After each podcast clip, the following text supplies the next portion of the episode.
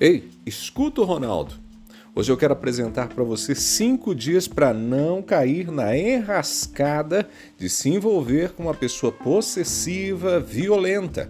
Dicas para não se casar com alguém que pode agredir e até matar.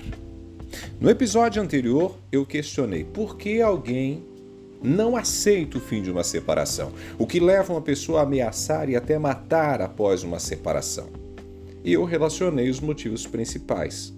Mas muita gente veio perguntar, Ronaldo, como não entrar num relacionamento deste? Como evitar se casar com uma pessoa que vê o parceiro, a parceira como objeto, como posse? Assunto complicado, né? Mais complicado ainda para quem já está casado, casada e está notando sinais que o outro trata, trata como propriedade, que o outro trata com violência, ou já dá indicações de violência, quem sabe faz ameaças, só por especular que o cônjuge pode querer se separar. Tem gente que imagina né, que o outro vai pedir a separação e já começa a ameaçar. Mas vamos às dicas? A primeira delas é a essência de tudo, tá, gente? Se relacione com alguém que viva de fato o Evangelho reproduza os frutos do Espírito. Eu não estou falando de alguém religioso, de um frequentador de igreja, um pseudo-santo. Não, eu estou falando de alguém que vive o que diz a palavra sagrada. Lembra dos frutos do Espírito mencionados pelo apóstolo Paulo aos Gálatas? Ou das características dos bem-aventurados do Sermão da Montanha? Espia lá: amor, alegria, paz, paciência, bondade, fidelidade, mansidão, humildade, domínio próprio. Segunda dica: preste atenção nos pais do seu candidato a marido, da sua candidata a esposa. Preste atenção nos pais. Repare bem na família. Como eles são, como agem, como se comportam. Há traços de violência, de possessão? Observe. Terceira dica: Preste atenção no que o seu parceiro, na sua parceira diz a respeito da família dele e da família dela e em como ele ou ela trata a família.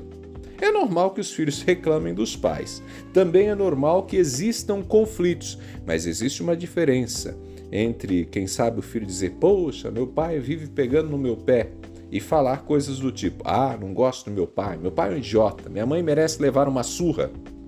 Observe as falas sobre a família, o tratamento concedido à família revela muito sobre a pessoa. Quarta dica: repare os companheiros, ou melhor, repare os comentários que o seu parceiro, que a sua parceira faz sobre outras pessoas. O que comenta sobre outras garotas? O que fala sobre outros rapazes? Quando fica sabendo de alguém que traiu o companheiro, a companheira, o que ele ou ela diz? Faz comentários que remetem à violência, agressão, morte. Diante de uma notícia de feminicídio, por exemplo, o que ele diz? Solta frases do tipo: bem feito, merecia mesmo. O que ele ou ela diz? Quinta dica. Agora sobre você. O que ele diz, o que ela diz? Como trata você? Uma frase simples como você é minha, nunca vou te deixar ir. Uma frase assim pode parecer inocente, até pode ser inocente, mas também pode indicar sentimento de posse. É diferente dizer assim: Eu amo você, quero muito viver contigo para sempre. A primeira frase indica posse, domínio, quando diz não vou te deixar ir. A segunda frase diz respeito ao meu desejo de estar com você, ao meu compromisso de viver ao seu lado. Esse parceiro, essa parceira faz ameaças? Revela-se hostil quando um amigo, uma amiga te procura? Tem crises de ciúme? Age agressivamente por ciúme? Manter o radar ligado e observar esses pontos que eu mencionei podem livrar uma pessoa de se casar com um parceiro, com uma parceira possessivo, possessiva, agressiva, agressiva e que vai fazer da sua vida um caos. E tudo isso é possível, gente. Basta haver disposição para fazer do período antes do casamento um tempo produtivo para conhecimento do outro. Tem gente que muda após o casamento? Tem, claro que tem.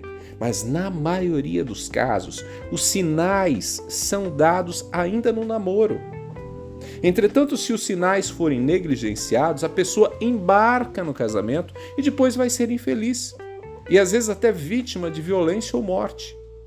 Pegou a ideia? Bom, hoje eu dei dicas para evitar entrar num relacionamento possessivo violento. Outro dia a gente pode falar aqui sobre evitar gente preguiçosa, né? gente que pode ser negligente com os filhos, enfim, são outros bons temas, mas fica, ficam para outros momentos. Eu sou Ronaldo Neso, você me encontra lá no Instagram, arroba Ronaldo Neso, arroba Ronaldo Neso, lá no Instagram. A gente se fala. Abraços do Ronaldo.